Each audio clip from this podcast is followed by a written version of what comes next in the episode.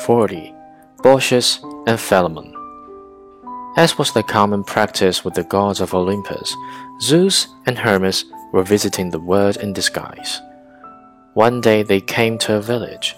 At a thousand houses they knocked, and a thousand times they were refused rest and food and drink.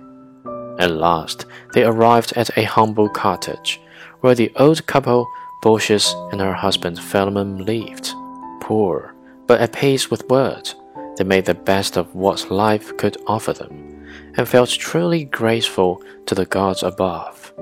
When the two travelers entered the hut, the old couple were glad with lively happiness. They offered their guests their best seats, and immediately set about preparing dinner for them. With no small difficulty, they made fire, brought in a fresh cabbage, cut a fat piece of their long kept meat, and put them over the fire to cook.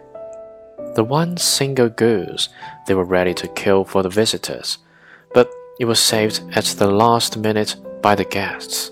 The dining bench was a makeshift, poor and patched, but the best they had. The table was supported by a brick. The feast was quite modest eggs and wine and cottage cheese, and a variety of newly picked fruit. The old couple humbly waited on the visiting guests with sincere looks and eager goodwill. Moved at the hospitality of the house, the gods told their true identity. We are gods, said Zeus. While the neighborhood pays the penalty for its wickedness, you shall be free from misfortune. Coming along with us.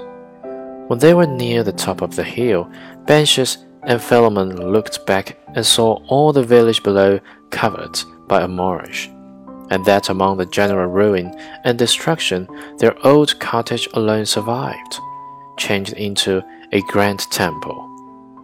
At their request, they were made the guardians of the sacred place of Zeus.